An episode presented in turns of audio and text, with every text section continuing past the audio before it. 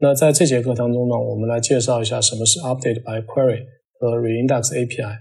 那 ES 有的时候呢需要对这个索引的数据呢做一个重建。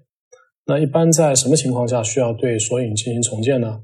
呃，首先是当这个索引的 mapping 如果发生了个变更，比如说这个字段的类型发生了一个重新的定义，那比如说这个分词器以及这个分词的词典发生了更新。那这个时候呢，我们就需要对这个数据呢做一个重建索引。那另外，我们之前也学到，就是 ES 它的一个主分片，其实这个数呃数量呢是不能去随意更改的。那是因为我们在呃索引数据的时候呢，会通过一个哈希算法把这个数据呢 route 到相应的分片上。那所以，如果我们想去改变这个主分片的一个数量的时候呢，我们也需要对这个呃索引呢做一个重建。那另外，有的时候我们需要在这个集群间去做一个数据的一个迁移，那这个呢也是属于一个索引的重建。那 ES 呢，其其实提供了两种 API 来帮助你完成这样的事情。那第一个 API 呢叫 Update by Query，它的作用呢是帮助你在现有的索引上对这个数据做一个重建。那第二个 API 呢叫 Reindex，呃，那和 Update by Query 区别的地方在于呢，它可以帮助你把这个索引呢，呃，重建到其他的新的索引上面去。我们现在来看一个具体的案例。那当我们在索引一个 blog 文档的时候，我们有的时候为了提高它的一个 recall 值，可能呢需要为这个呃 content 的字段呢去增加一个子字段，呃，并且为它指定一个英文的分词器。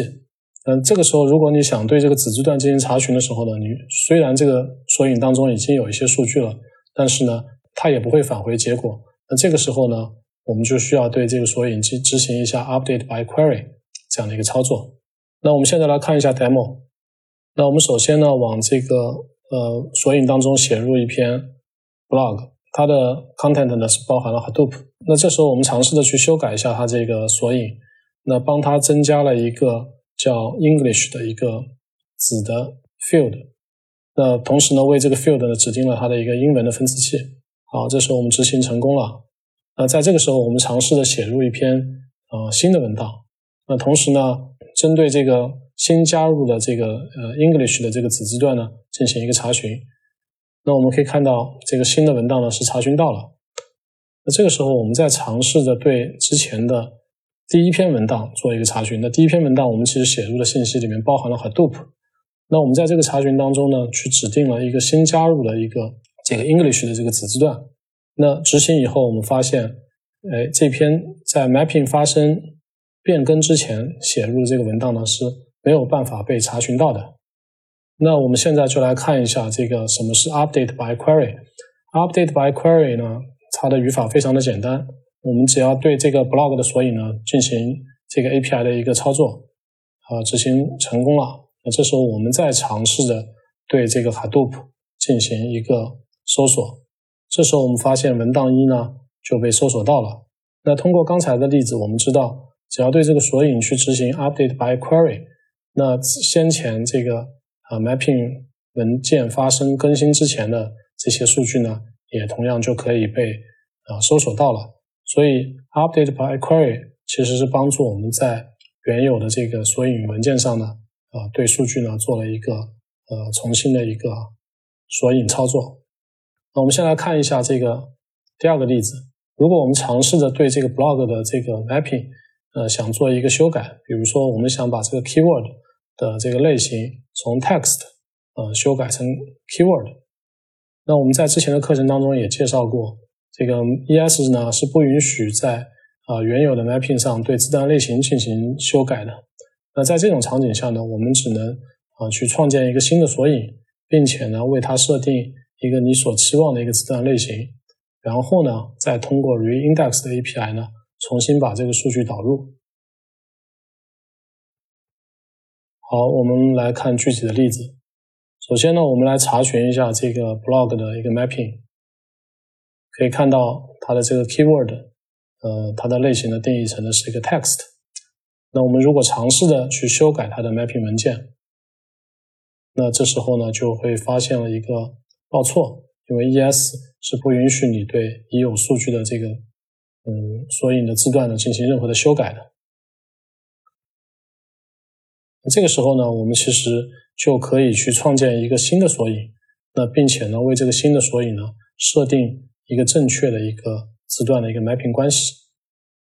那我们再做一个执行，这时候呢，这个新的索引就创建好了，然后呢，就可以通过去使用 reindex 的 API，把数据呢从 source 啊重新写入到这个 destination 的这个新的这个索引当中去。那我们来执行一下，啊，成功了。我们尝试的对这个新的这个索引做一个操作，我们可以看到这个相应的这个文档呢就被找到了。那另外呢，我们刚才因为通过把这个呃新的索引的这个这个 keyword 的这个字段呢设置成了一个 keyword，那它之前的类型呢是一个 text。那我们可以可以试一下，因为呃，只有在这个 keyword 上，我们才能做 aggregation。所以大家可以看到，这时候这个新的索引上，其实数据类型呢已经设置成我们所期望的一个 keyword 的类型了。那通过刚才的例子，我们知道 reindex API 呢支持把文档从一个索引拷贝到另外另外一个索引。那有的时候，如果我们希望去修改这个呃，索引的 primary shard 的一个总数的时候，我们也可以通过去使用 reindex API。那 reindex API 还支持这个数据从集群一啊迁移到啊其他的集群。那在使用这个 reindex API 的时候呢，有两个点需要强调一下。第一呢，就是 reindex API 它要求你在这个索引的 mapping 当中，呃，必须是呃 enable 这个 source 的这个字段的。那当然，我们在一般的情况下呢，source 这个字段都是被 enable 的。但如果说你把这个 a source 的这个字段去 disable 了，那 reindex API 呢是无法正常工作的。那另外的话，就是在我们刚才例子当中也可以看到，当你希望去对一个 index 做一个呃新的设定的时候，你必须先去创建一个啊 index，并设置一个合理的一个 index mapping。然后呢，再去执行 reindex API，这样的话，你才能呃真正实现你想对这个 mapping 文件做一个修改的一个目的。那有的时候我们并不会单纯的呃把这个索引呢从一个 source 的 index 呃搬迁到一个 destination index。那有的时候这个 destination index 当中呢也是保存了一些数据的。那这个时候呢，我们可以通过指定 op type create 的方式。那只有这个。呃，目标的索引当中，呃，没有这个文档，那这个文档才会真正的写进去啊，否则的话呢，这个文档呢就不会写进去，会触发一个版本的一个冲突。如果我们需要去做一个跨集群的 reindex，那其实呢，我们需要去设置这个呃 YAML 文件，Elasticsearch 的 YAML 文件。那设置完这个 Elasticsearch 的 YAML 文件，指定了这个白名单以后，对集群做一个滚动更新以后呢，呃，这个 reindex API 呢才能正常的去工作。reindex API 呢，它也支持一个异步的操作。那你只需要在 URL 当中指定了 wait for completion 等于 false。那当这个命令执行以后呢，它会给你返回一个 task 的 ID。那你也可以通过 task 这个 API 呢，去查看这个 ID task ID 啊执行的一个实际的一个状况。在这节课当中，我们介绍了什么是 update by query 啊，什么是 reindex API。那我们也介绍了啊这两个 API 使用的一个具体的场景。你可以选择你的合适的场景，使用这两个 API 呢，对你的数据做一个重建。